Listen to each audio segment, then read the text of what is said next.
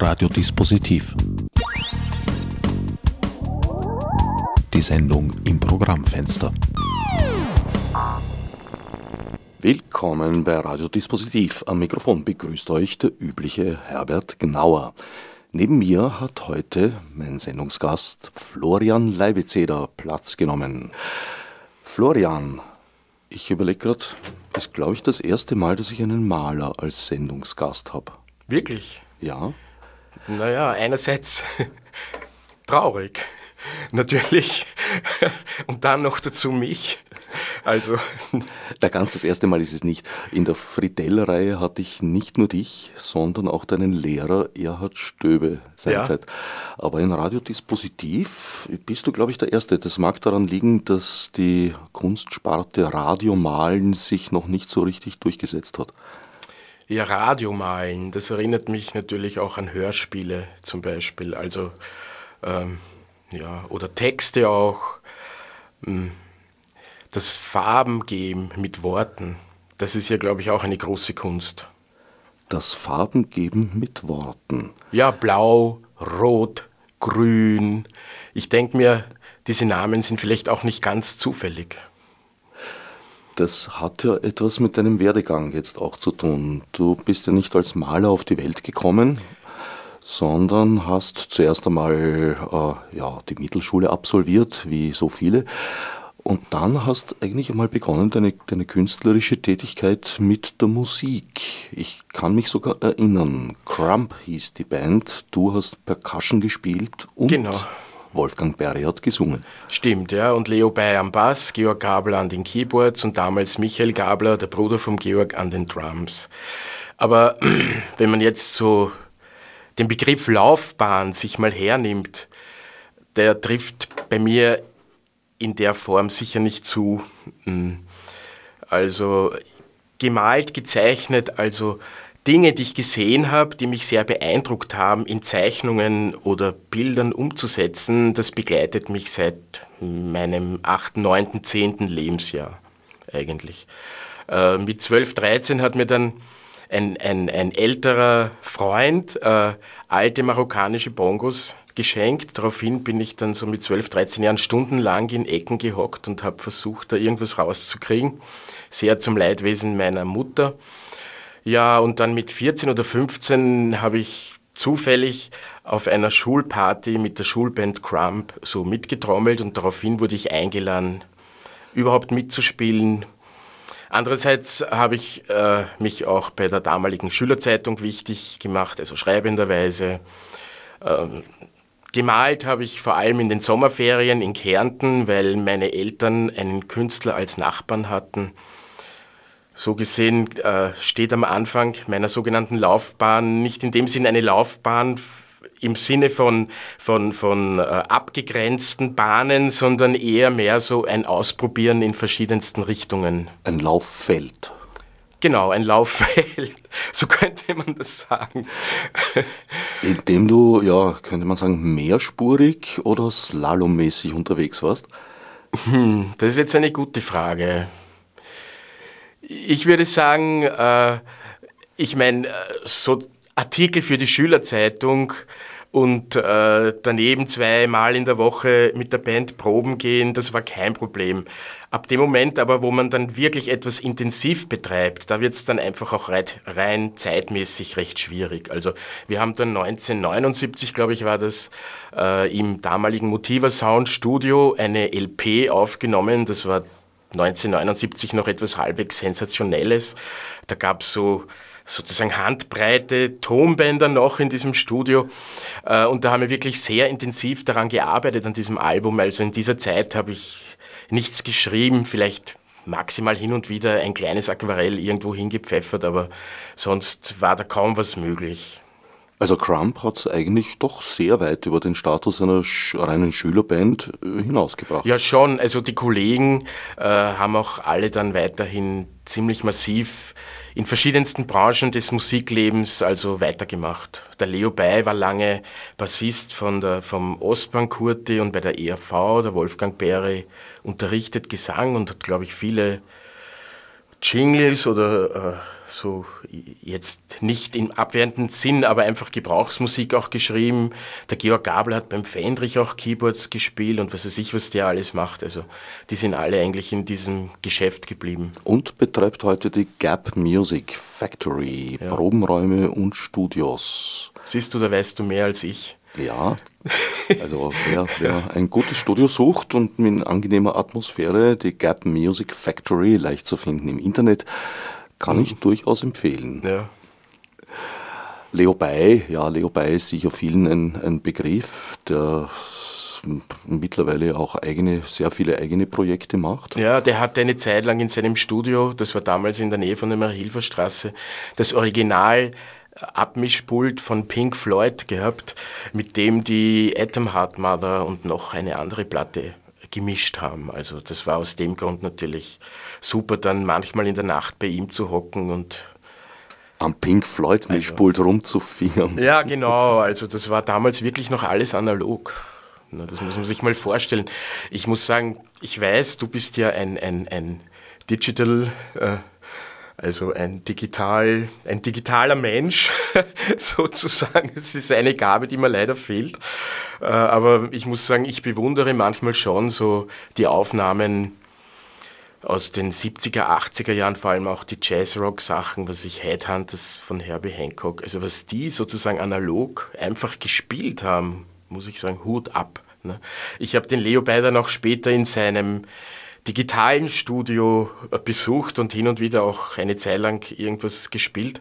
Aber da, hat man, da, da sieht man einfach optisch auch, wie man bestimmte Schläge oder Töne wirklich tatsächlich verschieben kann. Und das war im analogen Zeitalter nicht möglich. Nicht nur das, man kann auch äh, die, die Tonhöhe tunen und äh, falsche Töne zu richtigen machen. Ja gut, jetzt sind wir dann bei der Diskussion, ob das der Musik nützt oder schadet.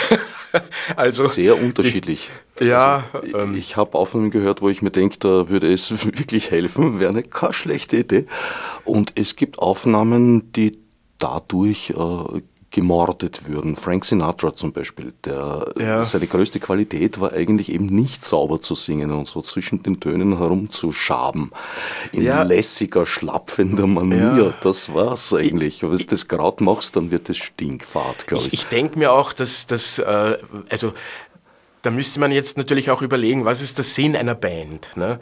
Eine Band, also eine, eine sozusagen klassische Rock, Jazzrock, Soulband, Funkband und so weiter, da ist mal Bass und Schlagzeug sicherlich mal die Basis. Ne?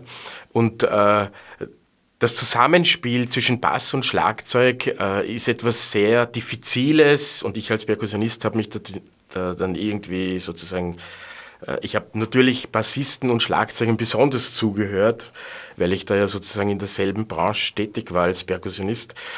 Äh, ich weiß nicht, ob jetzt am Computer generierte Muster oder, oder, oder von einem Menschen nur generierte Rhythmusmuster ähm, dieselbe Dynamik entwickeln können wie Dinge, die jetzt zwischen, nämlich tatsächlich zwischen zwei oder drei Menschen entstehen? Das ist die Frage, die ich mir stelle. Und deswegen glaube ich auch, das ist einer der Gründe, warum wirklich unglaublich viele alte Bands immer noch sehr erfolgreich sind, nämlich auch bei den 13-, 14-Jährigen, was ja eigentlich wirklich äh, bemerkenswert ist, finde ich.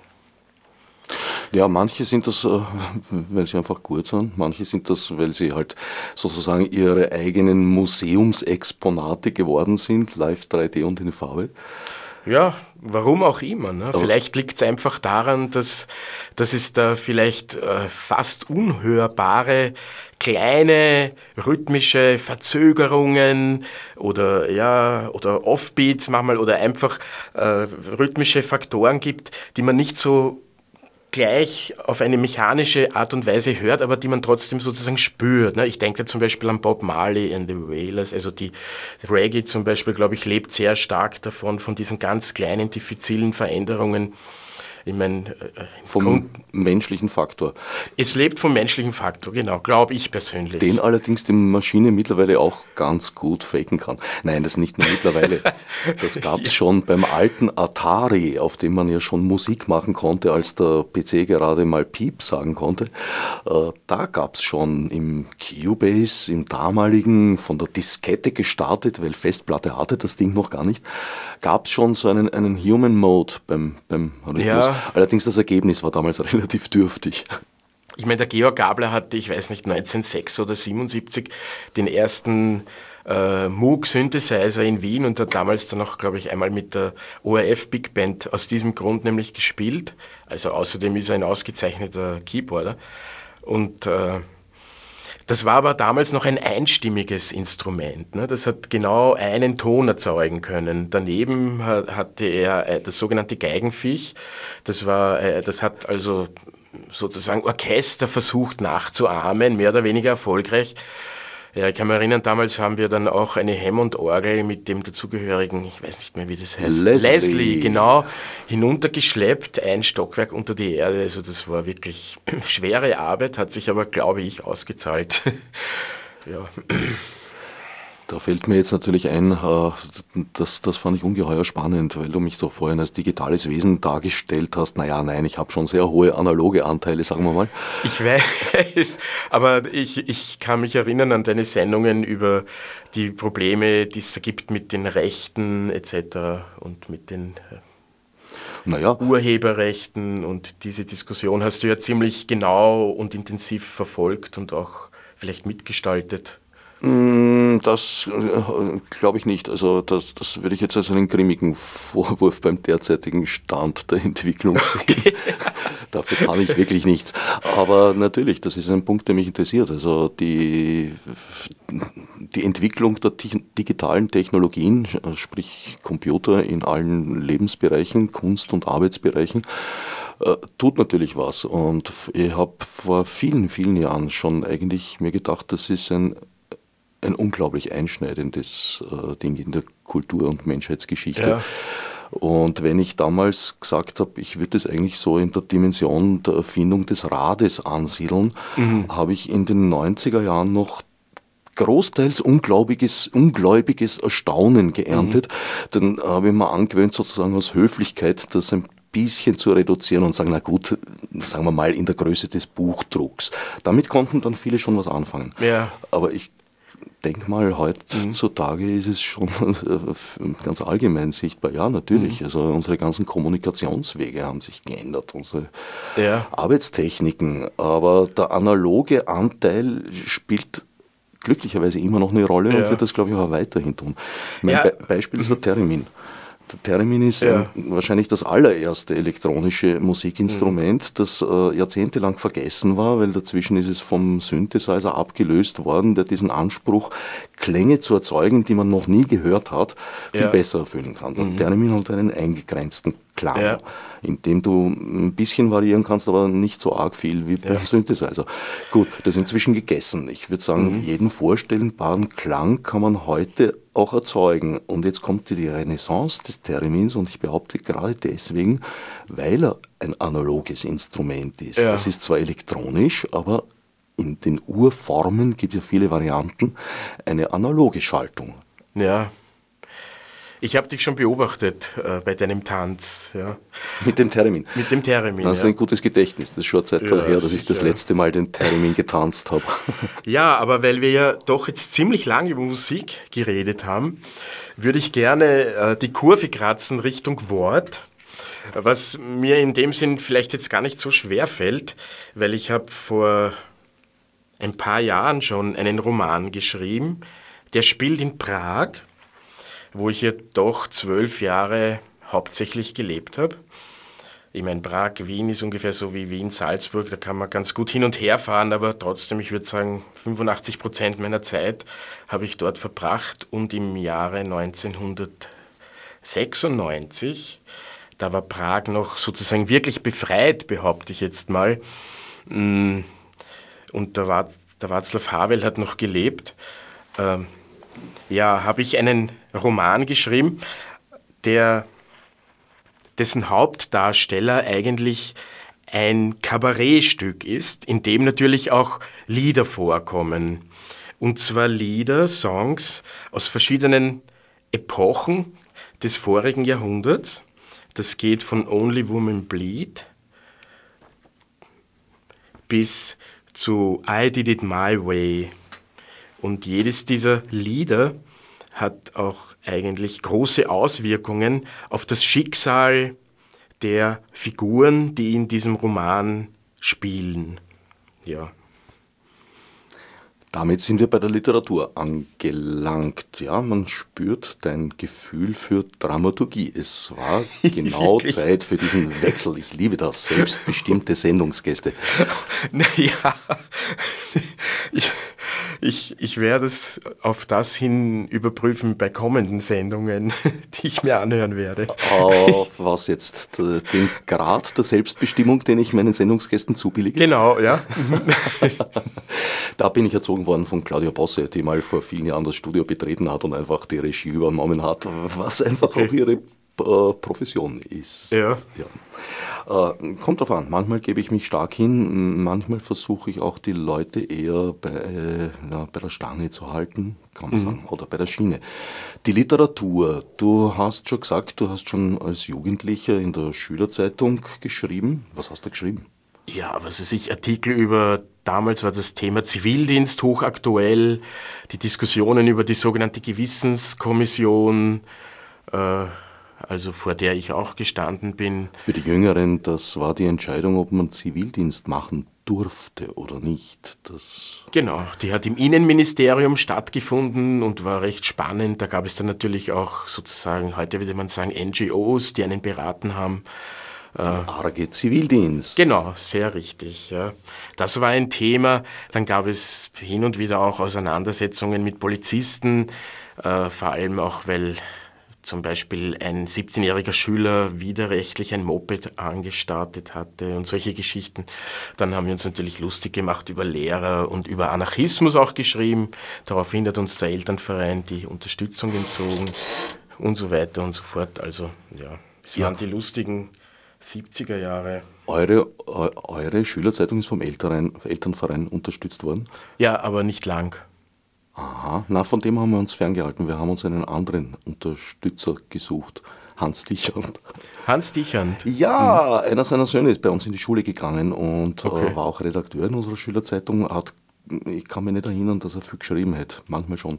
Aber die Kronenzeitung hatte damals noch eine Offset-Druckerei und wir haben dort gratis gedruckt. Ja, wir haben in der Offset-Druckerei des Rheinbahn-Express gedruckt.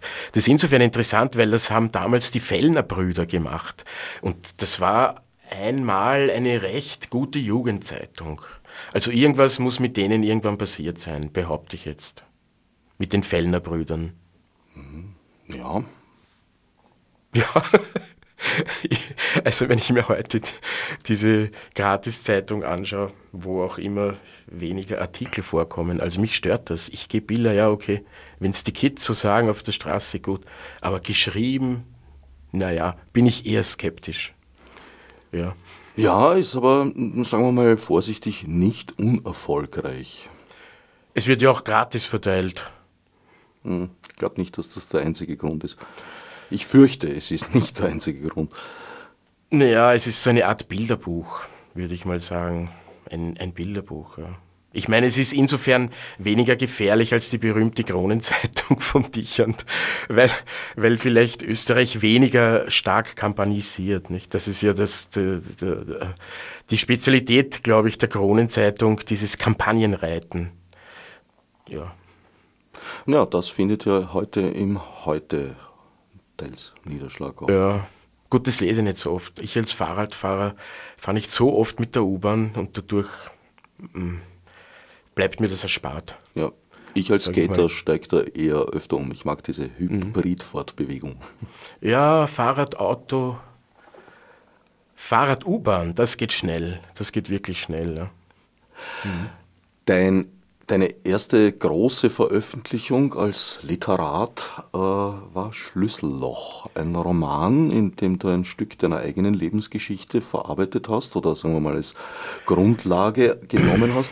Und das immerhin im Residenzverlag erschienen ist und wie ich vor der Sendung äh, pflichtgemäß recherchierend festgestellt habe, heute noch äh, über Amazon gefunden und vielleicht über einen Buchhändler erworben werden könnte. Ja, da hatte ich sogar eine gute Kritik in der Zeit damals. Ähm, das war noch in Zusammenarbeit mit einer wirklich gescheiten Lektorin damals vom Thomas Sessler Verlag, ähm, die Frau Dr. Gunda Timmel, also die hat mir da sehr auch geholfen, tatsächlich. Also das war da, eine Lektorin, äh, die wirklich gesprochen hat mit einem über den Text, den man da geschrieben hat, auf eine sehr inspirierende Art und Weise. Angeblich gibt es heute so etwas nur noch sehr selten, keine Ahnung. Äh, ich habe damals wahrscheinlich den Fehler begangen, statt des Hansas Verlags den Residenzverlag zu wählen. Ich habe mir gedacht, ja, ich bin ein österreichischer Patriot. Damals waren wir noch weit entfernt von irgendwelchen EU-Beitritten und das Verhältnis zu Deutschland war definitiv ein anderes, als, heut, als es heutzutage ist, behaupte ich jetzt mal. Ja, das hat auch historische Gründe, weil ich meine Kindheit, also einen, einen, einen, alle Ferien habe ich in Kärnten verbracht und damals waren die deutschen Touristen, haben sich wirklich manchmal unmöglich benommen und das Bild des Deutschen haben sicherlich die Touristen in Österreich sehr mitgeprägt und das war einfach eine Zeit lang auch wirklich relativ, sagen wir, fragwürdig. Das hat sich aber sehr stark verändert. Das Bild der Kärntner ist erst später fragwürdig geworden. Stimmt, die hatten damals ständig sozialdemokratische äh, Landeshauptleute. Ne? Ich kann mich erinnern, Wagner hieß er, glaube genau, ich. Genau, ich glaube, einer der letzten war der Wagner. Ein berühmter war der Herr Simmer, was ich mich erinnern kann, ja. Aber jetzt haben sie einen Kaiser, also. Jetzt haben sie einen Kaiser, aber dazwischen lag so einiges. Aber da sind wir beim Herrn Kern, über den habe ich mich geärgert, muss ich jetzt mal so sagen, weil aufgrund seiner Vorschläge für die Wirtschaftspolitik wurde ihm ja vorgeworfen, er wäre irgendwie von linken Ideologien angehaucht. Er hat es aber dann nämlich bestritten und das hat mich gestört. Ne? Ich, ich an seiner Stelle hätte gesagt, na sicher, ich bin Sozialdemokrat, na logisch habe ich eine linke Ideologie hinter mir, was wollen sie denn sonst haben? Was hat er gesagt? Er hat gesagt, na ja, das ist irgendwie eine blöde Argumentation und das stimmt ja gar nicht, irgendwie so ein bisschen. Äh, er hat sich davon distanziert, äh, als sozialdemokratischer Bundeskanzler links zu sein? Ja, ein bisschen ist es so rübergekommen, ja. Also mir zu stark. Na, Mir ist es zu stark so rübergekommen, ja. Hoffen wir, dass er diese Sendung jetzt hört oder vielleicht aus dem Archiv, dem CWA dann hört und sich deine Kritik zu Herzen nimmt. Ja, Vielleicht.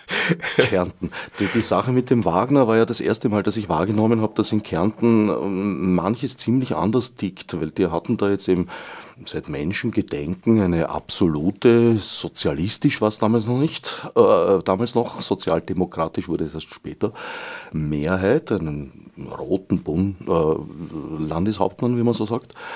Ja, ja, die hat noch die meisten unehelichen Kinder in Österreich. Ich weiß nicht, ob es heute auch noch so ist. Deswegen? Naja, weil die Sozialdemokraten haben ja... Die Kinderfreunde ja, eingeführt. Äh, ja, und auch äh, alleinerziehende Mütter finanziell sehr gut äh, unterstützt. Nicht? Das hat Einfluss aufs Kärntner Sexualverhalten gehabt? Ich glaube eher aufs Kärntner Heiratsverhalten. Aha. Nicht sexual, aber Heirats, ja. Was heißt, Moment, wenn es die meisten unehelichen Kinder gehabt haben, haben es. Äh, ja, ne. Die haben nicht geheiratet. Die waren zwar oft zusammen, ne, aber haben nicht geheiratet. Da gab es aber ja noch Geld fürs Heiraten damals. Ja, aber das wurde dann irgendwie doch recht bald wieder abgeschafft, ne? Glaube ich. Hm, es ja. wurde abgeschafft, das ja. muss irgendwann einmal in den 80ern gewesen sein, aber mhm gegeben hat es das vorher. Ne? Also in, in, meinem Leben, ich bin 61 in diese Welt getreten, immer schon fast. Also unter dem Kaiser wahrscheinlich nicht, aber. Nein, ich weiß nicht. Das ich glaube, zumindest seit Kreisky muss das schon gegeben haben. Ja, eben. Ja. Aber ich glaube schon vorher, weil die Familie war ja. ja auch der ÖVP ein ganz großes Anliegen. Ja, ich glaube aber nur eine bestimmte Art von Familie. Ja, also genauso wie äh, die Sozialdemokraten lange Zeit nur Angestellte oder sozusagen angestellte Arbeiter irgendwie in, äh, zu ihrer Klientel zu ihrer Klientel gezählt haben. Aber zurück nochmal zu Kärnten, äh, damit ich die Geschichte los wäre. Äh, da war eben dieser Wagner Landeshauptmann und aus Wiener Sicht war da alles Paletti. Und dann kam es zu dieser Begebenheit, dass der auf der Toilette eines Restaurants, so während einer Veranstaltung, von einem, naja, sagen wir mal vorsichtig, ein bisschen verwirrten Menschen, der sich, glaube ich, übergangen gefühlt hat bei einer ja. Schuldirektors Besetzung mhm. äh, mit einer Schusswaffe lebensgefährlich verletzt wurde. Ja. Und immerhin was? Es schwappte eine Welle der Sympathie für den Attentäter über das Land, die ihren Höhepunkt darin fand, dass er beim ersten Ge äh, Prozess vor Gericht in Klagenfurt freigesprochen wurde. Ja, der, das weiß ich nicht, kann mich nicht mehr so erinnern. Der Mann hat die Tat nicht bestritten mhm. und wurde jetzt nicht, weil man gesagt hat, okay, begreifliche Erregung oder was weiß ich was, geringes ja. Strafmaß, wäre ja alles drin gewesen. Mhm. Nein, er wurde freigesprochen. Das musste dann natürlich ja. annulliert und in Wien wiederholt werden, weil das äh, ein, ein, geständiger Attentäter äh, freigesprochen ja. wird. Geht ihm mhm. nicht so richtig. Und dann ist das völlig gekippt gewesen. Ja. Bei der nächsten äh, Landtagswahl hatten die Sozialisten immer noch eine relative Mehrheit. Es gab aber überhaupt keine Diskussion darüber, dass es wieder einen ja. sozialistischen Landeshauptmann gäbe. Das war völlig klar. Da wurde zum ersten Mal mir klar, dass Wahlen eigentlich nur so ein bisschen was wie Mikado oder sagen wir I Ching werfen ist. Mhm. Und darauf folgte dann das erste Kabinett Jörg Haider. Ja. Und von diesen Umständen bist das sieht man, geprägt. Naja, man sieht einfach auch, wie, wie, wie wenig äh, Politisieren die Kunst nützt. Ne? Die politische Kunst ist irgendwie, äh, steht da auch sozusagen auf dem Prüfstand und ich glaube, ich, ich, ich befürchte, sie funktioniert nicht. also, äh, ja. Das weiß ich nicht. Ich meine, politische Kunst äh, ist ja jetzt nicht ein direkter Eingriff und kann nichts entscheiden und direkt bewegen, aber es kann, ja. Wie soll ich sagen, es kann äh, Dinge darstellen, Sachverhalte darstellen, es kann provozieren und zum Nachdenken. Ja, aber das stimmt schon, aber das Problem dabei ist, dass die Leute, die sich das anschauen kommen, eh schon nachdenken. Ne?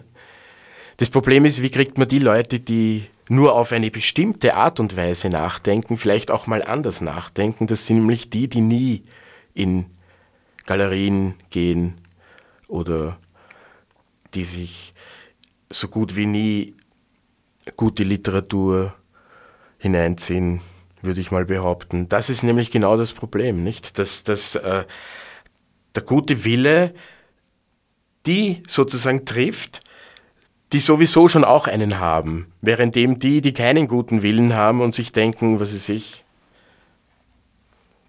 ja, die auf Recht, die sich denken, na gut, wird halt geschossen an den Grenzen, kann man auch nichts machen. Ne? Genau die erwischt man sowieso nicht mit Kunst, behaupte ich.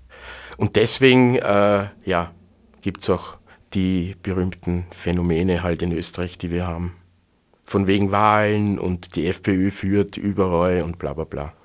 Naja, auf der anderen Seite habe ich schon öfter mal in meinem Leben mitbekommen, wie Kunst tatsächlich sogar zum Hauptthema werden kann, zumindest vorübergehend.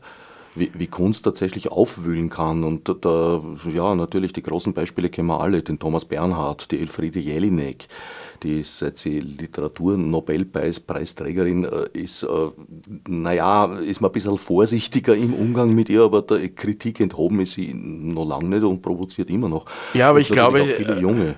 die Jelene könnte auch äh, könnte auch eben über Helden schreiben, im Prinzip, weil da sind wir wieder bei dem Punkt äh, äh, Lautmalerei, Wortform, also das, äh, da sind wir wieder bei der, bei der Form, ganz einfach. Ich glaube, dass die Jelinek, äh, dass die Texte der Jelinek durch ihre sprachliche Kraft wirksam sind.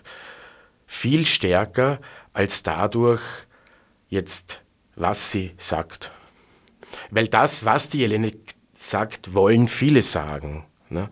Aber nicht jeder, der das versucht zu sagen, wird zu einer Jelinek. Und genau das, finde ich, ist, äh, ist der Punkt. Ne? Ich glaube eigentlich, Kunst braucht letztendlich am Anfang, das immer wieder bei dem breiten Feld, eine Art von, von äh,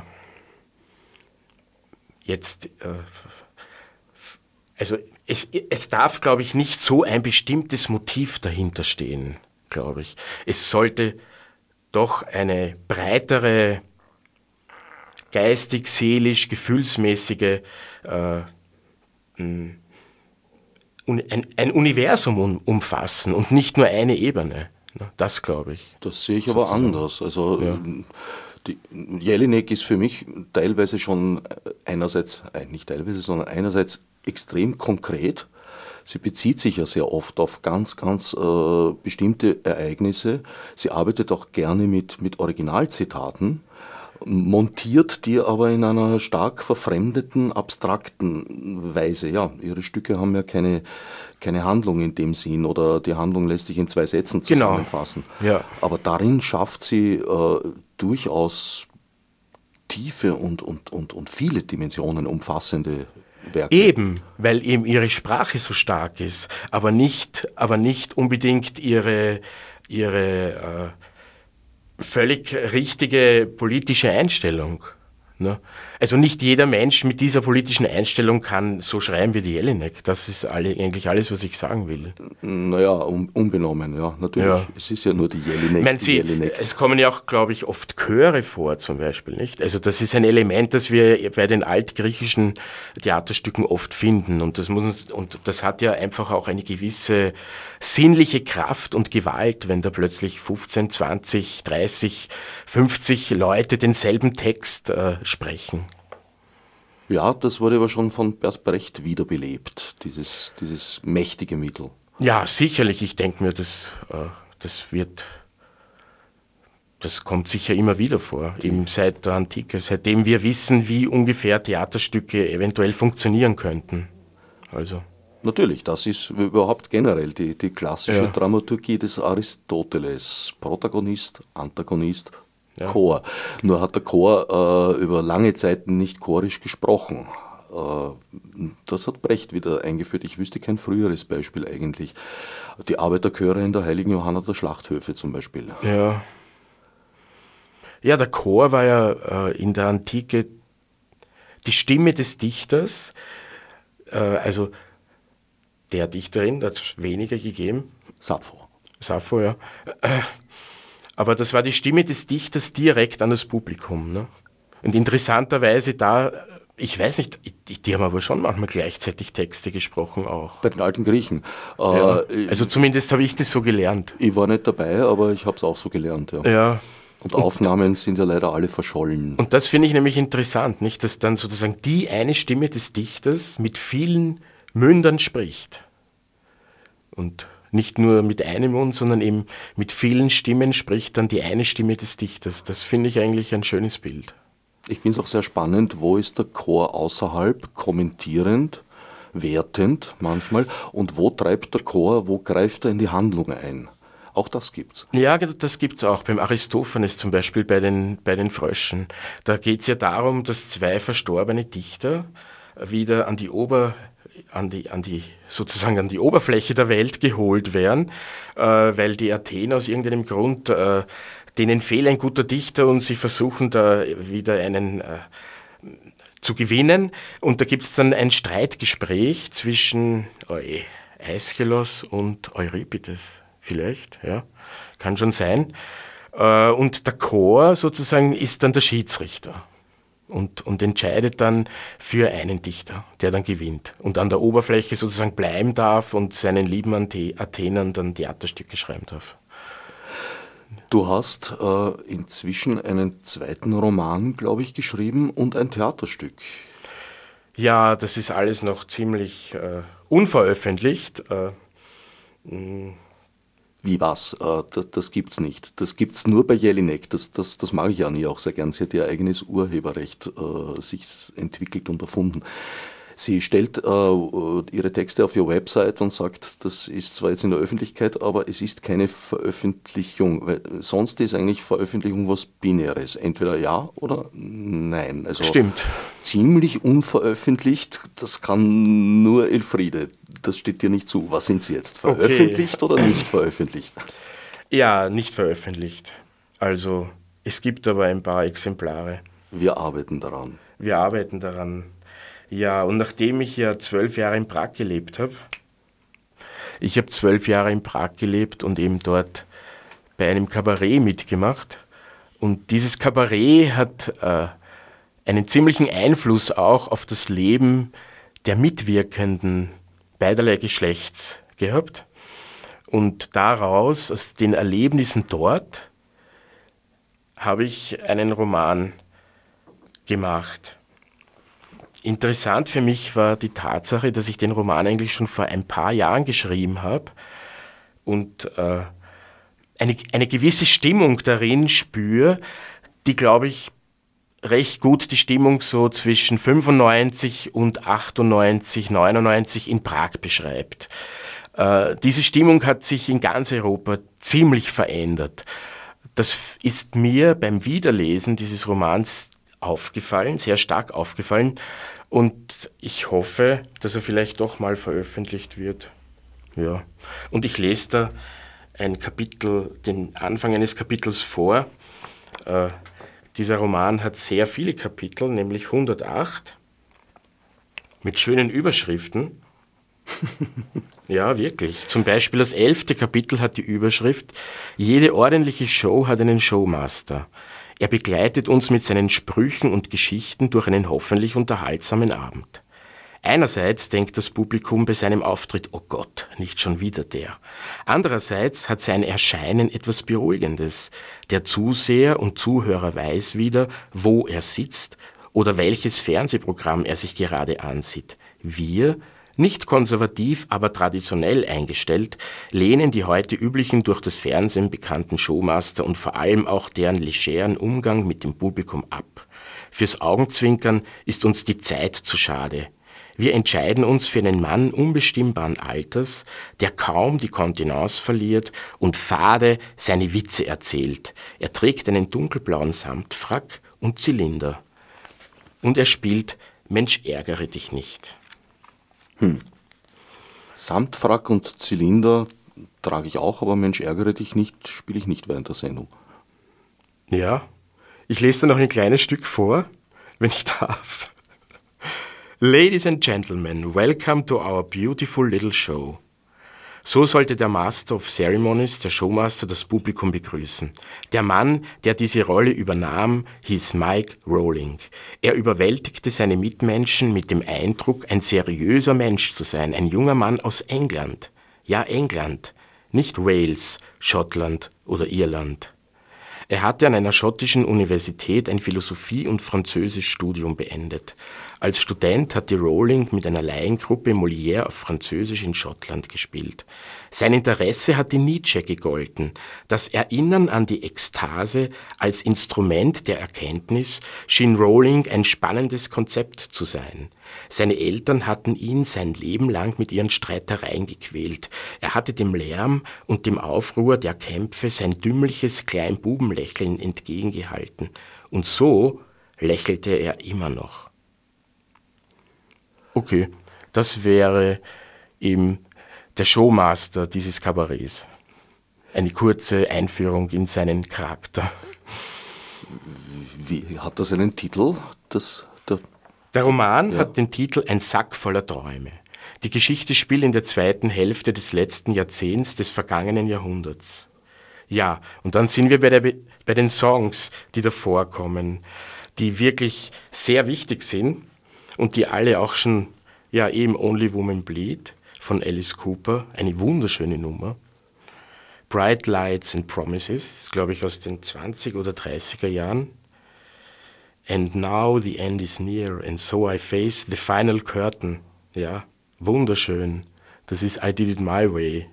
Und wenn man den Text sich genauer durchliest, dann erkennt man nämlich, dass es ein Mensch singt, bevor er stirbt. Ja. Der letzte Vorhang.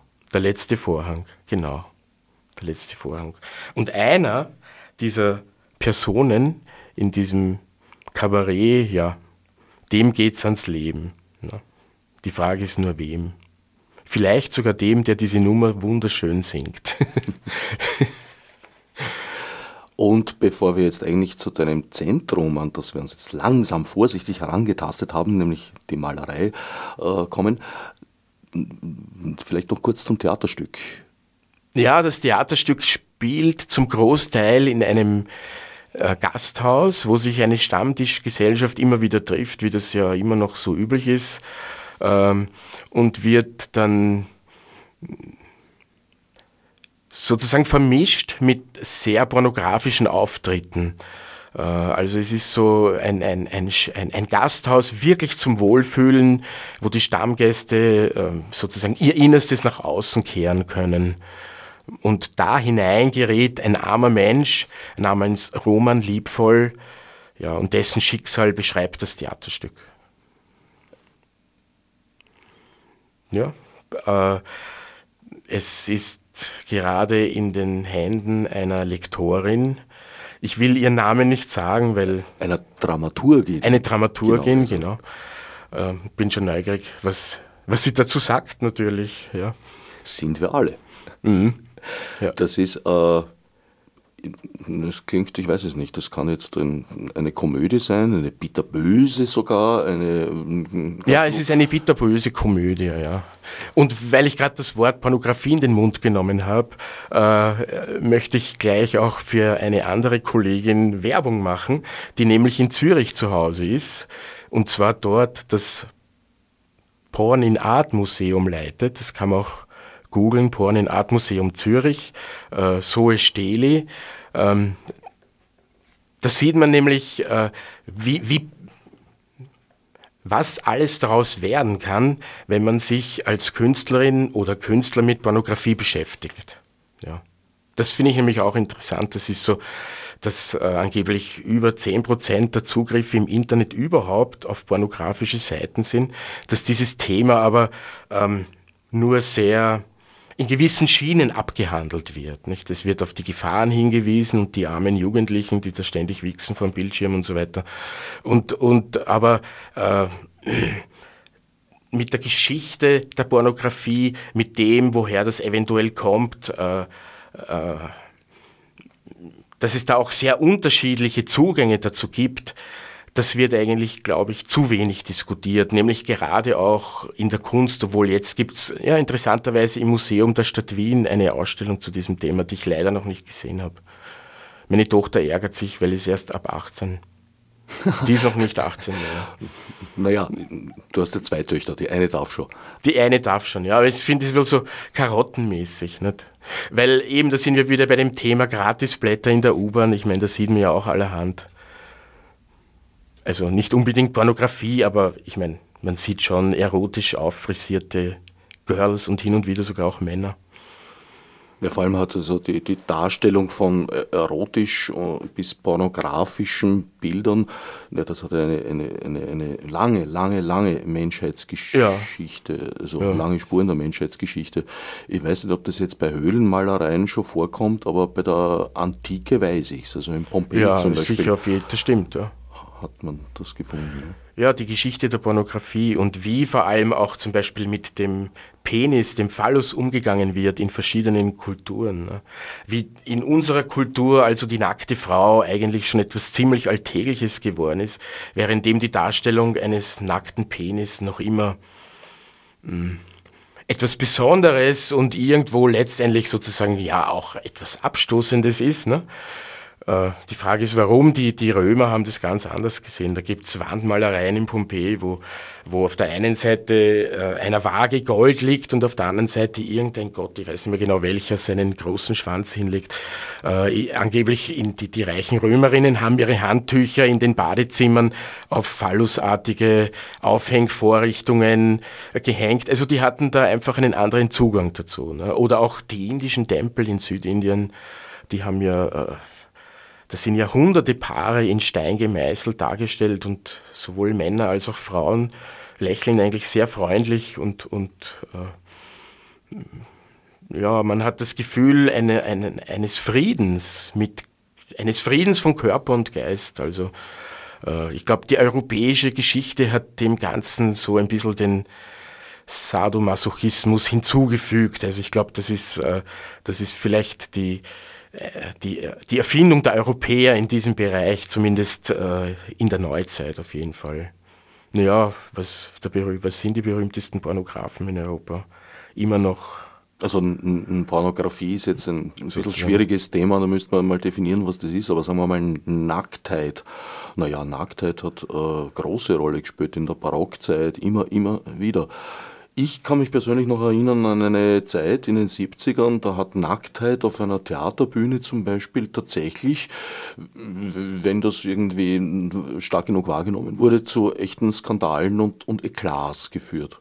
Ja, ich glaube aber, dass wirklich die pure Nacktheit gar nicht, äh, gar nicht so äh, erotisierend sein muss. Nicht? Ich denke mir, wenn ich jetzt an, an, an meine Zeit in der Lobau denke, also das war von, der Stimmung her eigentlich mehr so das Paradies, nicht? Da, da, war noch keine böse Schlange unterwegs und auch keine Eva sozusagen. Währenddem, ich glaube oft, dass so dünne Stoffe, Verschleierungen, äh, etwas Faszinierenderes haben, weil, weil, weil so etwas, weil da gibt es dann so den Faktor, ja, ich, ich darf zwar schauen, aber ich kann es nicht bekommen. Und das hat ja noch das hat einfach was Spannendes. Ne? Ich finde es auch interessant, äh, warum eigentlich Seide erfunden wurde. Ich meine, das ist ja ein ziemlicher Prozess, wenn man sich da überlegt mit diesen Würmern und Auskochen und was. Ich meine, ich habe das noch nie erlebt, genau wie man das macht, Seide. Raupen sind's. Ja, Raupen, aber, aber mal auf, auf die Idee zu kommen, nur damit man dann einen Stoff hat, der so dünn ist, dass man eventuell was weiß ich, die Nippel einer Brust darunter gut spüren kann oder so, ja. Der Stoff hat noch eine andere Eigenschaft. Er ist ungemein belastbar. Seide ja. ist ein, ein, ein, ein, ein, ein, irres Material geradezu, das ja. Feinheit und Stärke gleichermaßen in sich vereinigt. Ja, so ähnlich wie Nylons, ne? Naja, aus wie? Nylon kann man ähnliche Gewebestrukturen machen. Ja. Wobei Durchsichtigkeit mit Seide, geht das? Ich glaube, ja, auf jeden Fall. Ja? ja, sicher. Nicht vielleicht ganz so durchsichtig wie Nylon, aber doch Ziemlich, auf jeden Fall, ja.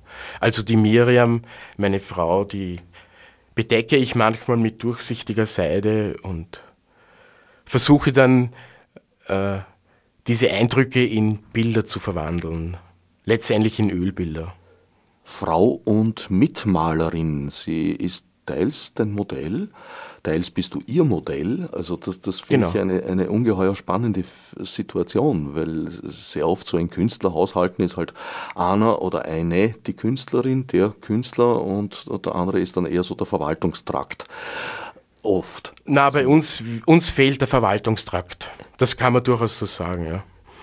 Das ist allerdings wieder problematisch äh, in Bezug auf den Kunstmarkt, den man ja auch braucht, um überleben zu können.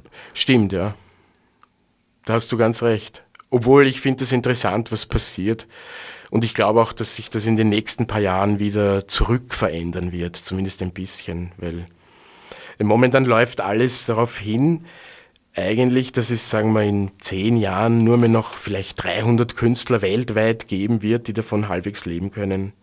Aber ich glaube an dieses Ausleseverfahren nicht ganz. War das je anders? Ja, ich glaube schon, ja. Wann? Ich, äh, ja, ähm, mir ist halt aufgefallen, dass seit dem Jahr 2000, 2001 äh, viele Leute, die sich davor so Kunstwerke in einer mittleren Preisklasse eher leisten konnten. Was weiß ich, ich denke jetzt an Gymnasiallehrerinnen und Lehrer, vielleicht mittleres Management und so. Die haben irgendwann angefangen vorzusorgen oder dort eher dann ihr Geld gelassen. Das sage nicht nur ich, das sagen, glaube ich, viele Kolleginnen und Kollegen. Also Kunst als Wertanlage ist, ist, ist weniger geworden. Also Nein, ich glaube eben, dass äh, dieses, diese Verbindung Kunst-Wertanlage, dass das momentan viel zu stark gekoppelt ist. Also stärker in den Vordergrund getreten. Viel stärker in den Vordergrund getreten ist. Nicht? Man, kann, man sieht übers Internet, da gibt es irgendeine eine, eine Webseite, da sind, glaube ich, eine Million Künstlerinnen und Künstler versammelt äh, und nämlich auch äh, in, also in einem Ranking, ne? also eine Million oder über eine Million weltweit. Und da ist man dann irgendwo, was ich, Platz Nummer 150.357 oder sowas. Das finde ich irgendwie, mh, mm, ich glaube nicht, dass Kultur so funktioniert. Ja. Möglicherweise hat sich auch nur die Grenze verschoben oder ja, verschoben kann man sagen, zwischen Bevölkerungsanteilen, die sich das Sammeln von Kunst leisten können. Das war früher, ja, ganz ehemals war das äh, der Klerus, der Adel, die Fürsten, die verschiedenen.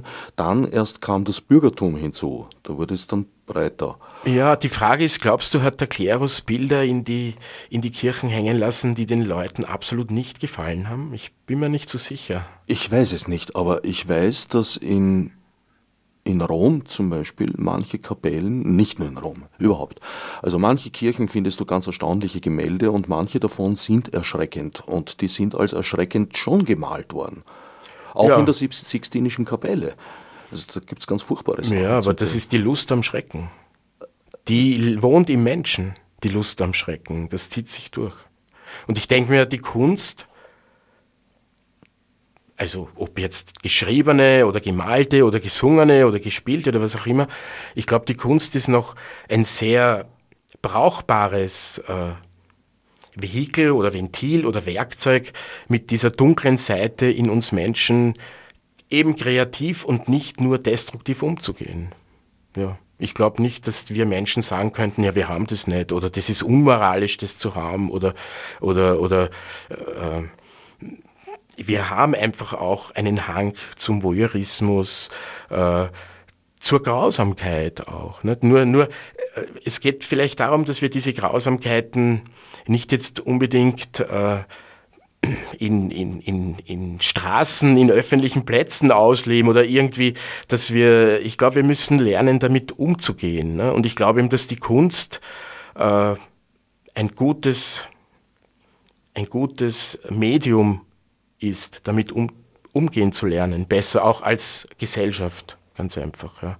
Unlängst habe ich äh, ein Interview gehört von einem äh, Arabisten, der eben die Songs der IS-Terroristen analysiert hat und warum die auch so gut wirken. Das sind einfach unglaublich starke Bilder, die dort geschildert werden, nicht? Die, die halt 16-Jährigen logischerweise super gut gefallen. Ne? Also ich, da geht es um Löwen und Mähnen und, und, und Sieger und also das ist ganz klar, das ist einfach, äh, ja. Da sprichst du jetzt von Kunst als propagandistisches Mittel. Ja, du hast ja auch vorhin die Kirchen erwähnt. Da hast du völlig recht. Also ich war unlängst mit meiner Lebensgefährtin beim Oberösterreichischen Literaturfestival in Schlierbach eingeladen und da gibt es einen Kreuzgang mit den, äh, naja gut, ich, aus meiner Sicht sind das äh, ziemlich verunglückte Mariendarstellungen. Es sind, ich glaube, 25 Fresken. Und in einem, an einem äh, hat die Maria einen Stein am Kopf und in, auf einem anderen eine Hacke im Schädel. Ja. Das schaut schön. ziemlich drastisch ja. aus. Und während wir uns da ja. gewundert haben, weil ich mhm. kannte das eigentlich nicht, ich kenne Mariendarstellungen in verschiedenster Form, aber mit Hacke im, im, im Schädel habe ich noch nie gesehen gehabt, mhm. kam ein älterer Mönch daher und hat uns das erklärt, dass es nach einem äh, Vorbild alle diese Dinge oder die meisten davon sind nach konkreten Vorbildern in, in, in verschiedensten Kirchen gemalt. Ja. Und da ginge es äh, um äh, ja, die, wie er gemeint hat, historische belegte Tatsache, dass die Hussiten eine Marienstatue traktiert hätten mit einer mhm. Axt ja. und diese Marienstatue, wie er mehrfach äh, betont hat, historisch gesichert zu bluten begonnen hätte. Ja. Das sei da dargestellt. Mhm. Und da sehe ich einfach ja eine Propagandawirkung, die über die Jahrhunderte sich gehalten hat. Ja, na gut, da gibt es etliche Beispiele. Also. Funktioniert immer noch. Ja. Jetzt haben wir nur noch wenige Minuten eigentlich. Äh, leider, was willst du da jetzt leise sagen an den ZuhörerInnen ja, vorbei? Ich möchte meine Ausstellung ankündigen. Ja, dazu wäre ich doch gerade gekommen. Ein bisschen ja, sehr Vertrauen, gut. bitte. Obwohl mich diese verhüllte Nacktheit, äh, die sich ja in vielen Bildern, vor allem in deine, einem deiner neueren Zyklen, sehr stark äh, niederschlägt, ja. da wäre ich noch gern näher darauf eingegangen. Aber ja, die Ausstellung. Du hast eine Ausstellung vor dir. Ja, mit einer sehr lieben Kollegin. Und zwar am 11. Oktober in der AKH-Galerie. Das glaubt man nicht, aber im AKH gibt es einen recht schönen, großen Ausstellungsraum, wo man auch wirklich große Bilder herzeigen kann. und ich liebe es, große Bilder zu malen und auch zu sehen. Allerdings muss man diesen Ausstellungsraum aufsuchen. Der ist äh, die Galerie oberhalb der Eingangshalle. Genau, oberhalb der Eingangshalle im AKH. Also auf dem Weg zu irgendwelchen Kliniken, Stationen oder sowas kommt man dann nicht direkt vorbei, man geht eigentlich drunter durch. Also man muss sich schon die Muße nehmen, da hinaufzugehen. Äh, sind dort auch die Direktionen angesiedelt? Das weiß so ich jetzt nicht. Ja. Das weiß ich nicht. Aber es ist eine, ein schöner Ausstellungsraum und eigentlich gut zu erreichen. So gut wie immer auch geöffnet. Ja. Ja, ist einer der, eine der Stellen, wo das AKH auch architektonisch irgendwie eine, eine, eine spannende Wirkung hat. Die hoffentlich noch gesteigert wird durch die Kunstwerke, die dort immer zu finden sind, nämlich. Die großen Formate, auch das wäre ein Punkt, auf den wir eigentlich hätten zu sprechen kommen können. Äh, du malst ganz verschiedene Formate. Also ich kenne ganz kleine Sachen von dir. Ja, schon, aber ein, ein großes Ölbild, ein größeres, ich sage jetzt mal so 120 mal 180 oder so, das ist dann schon eine sehr schöne Arbeit. Es ist auch eine fordernde Arbeit, äh, weil man die ziemlich in einem, also in, in längeren Etappen durchziehen sollte, glaube ich. Ähm, ja, aber es ist ein ganz anderes Gefühl, ob man jetzt ein Bild 30 mal 30 oder eben 120 mal 180 malt. Wer sich ein Bild machen oder eins bekommen möchte, gleich mehrere, wird natürlich im Internet fündig unter Florian Leibezeder in einem durch.at. florianleibezeder.at. Da gibt es relativ viele Bilder, auch ganz verschiedener äh, Form. Jetzt haben wir allerdings nur noch 48 Sekunden Zeit. Weil teils bist du sehr gegenständlich, eigentlich gegenständlich bist du immer. ja, ich habe eine Zeit lang kubistische Bilder gemacht, aber ja, das war ganz gut, um Verschiedenes zu lernen. Aber eigentlich bin ich ein figurativer Maler. Ein figurativer Maler, teils auch expressionistisch, würde ich sagen. Warum, das verraten wir dann das nächste Mal in der Sendung. Mein Gast war heute Florian Leibezeder. Herbert Gnauer dankt fürs Zuhören. Als Nef Marburg mit Monesi. Fichte subsidiar.